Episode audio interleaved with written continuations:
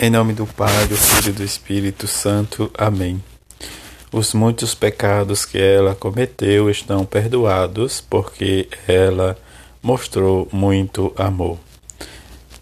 Quinta-feira da 24 semana do tempo comum. Evangelho de Lucas, capítulo 7, versículo de 36 a 50. Naquele tempo, um fariseu convidou Jesus para uma refeição em sua casa. Jesus entrou na casa do fariseu e pôs à mesa. Certa mulher conhecida na cidade como pecadora soube que Jesus estava na casa, à mesa da casa do fariseu. Ela trouxe um frasco de alabastro com perfume e ficou por trás Chorava aos pés de Jesus com as lágrimas, começou a banhar-lhe os pés, enxugava-as com os cabelos, cobria de beijos e os ungia com um perfume. Vendo isso, os fariseus que havia convidado Jesus ficou pensando: se este homem fosse um profeta, saberia que tipo de mulher está tocando nele, pois é uma pecadora. Jesus disse então aos fariseus: Simão, tenho uma coisa para te dizer. Simão respondeu: Fala, mestre. Certo credor tinha dois devedores, um que lhe devia quinhentas moedas de prata, o outro quinhentas.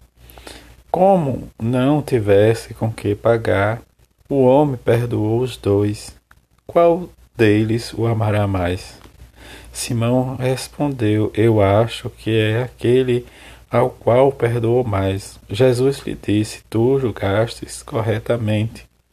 Então Jesus virou-se para a mulher e disse a Simão: está vendo esta mulher? Quando entrei em tua casa, tu não me ofereceste água para lavar os pés. Ela, porém, banhou meu, meus pés com as lágrimas e enxugou-os com os cabelos. Tu não me destes o beijo de saudação. Ela, porém, desde que entrei, não parou de beijar meus pés. Tu não derramastes óleo na minha cabeça, ela, porém, ungiu meus pés com perfume.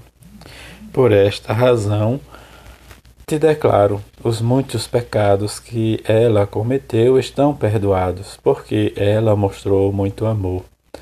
Aquele a quem se perdoa pouco mostra pouco amor. E Jesus disse à mulher: Teus pecados estão perdoados. Então os convidados começaram a pensar: quem é este que até perdoa pecados? Mas Jesus disse à mulher: Tua fé te salvou, vai em paz. Nesta quinta-feira, a igreja celebra a memória de São Cornélio, Papa, e São Cipriano, Bispo. Cornélio governou a igreja de Roma de 251 a 253 entre as dificuldades causadas pela perseguição de Décio com longanimidade evangélica, tomou uma atitude branda em relação àqueles que não tinham coraj corajosamente confessado a fé. Contra ele formou-se um cisma, mas Cipriano colocou-se ao lado de Cornélio. O Papa exilado morreu em junho de 253. Cipriano, famoso orador convertido a Cristo aos 35 anos, em 249, foi eleito bispo de sua cidade, pôs fervorosamente a organizar a Igreja da África. Foi grande mestre de moral cristã. Seus escritos, especialmente as cartas, são preciosas documentos sobre a fé e o culto no século III. Com Tertuliano, criou o latim cristão, a liturgia unindo no culto Cornélio Cipriano lembra-nos aos estreitos vínculos que uniam a igreja nos primeiros séculos. A África cristã devemos provavelmente às primeiras versões da Bíblia em latim, quando Roma a usava ainda em grego. O epistolário dos dois santos evidenciam a extraordinária consonância de ideias entre Roma e Cartago. Em particular, surge luminosamente clara a concepção de igreja construída pela Eucaristia. Nesta quinta em que buscamos sempre experimentar Jesus na Eucaristia, em que no seu Evangelho ele nos fala da mulher que vai, né, diz, lavar seus pés e ungir seus pés, lava seus pés com as lágrimas e unge seus pés com perfume.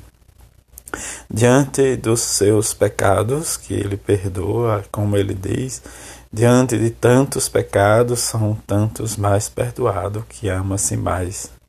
Diante deste fato, nós possamos viver a nossa experiência com o Senhor e reconhecer nele nas pequenas coisas e receber ele com fé e com amor. O Senhor aceita e perdoa os nossos pecados.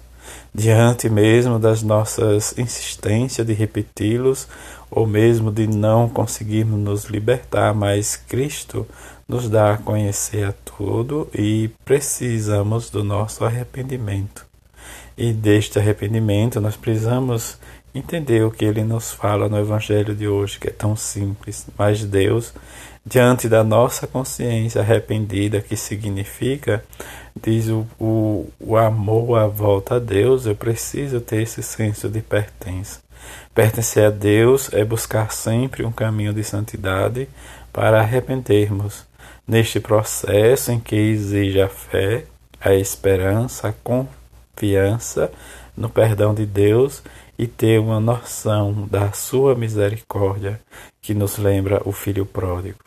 Nesses sinais em que a igreja dá testemunho de Deus, de Jesus Cristo, que nós possamos experimentar no seu evangelho tudo isto e que sejamos anunciadores do perdão e da misericórdia que experimentemos nós sempre tudo isto para vivermos e darmos a nossa vida como fez os, os mártires deste dia em que nós rezamos e que experimentemos, pela intercessão da bem-aventurada Virgem Maria, o amor, a misericórdia, juntamente com São José, deste ano que nós celebramos, diz este ano que volta para o Pai adotivo de Jesus.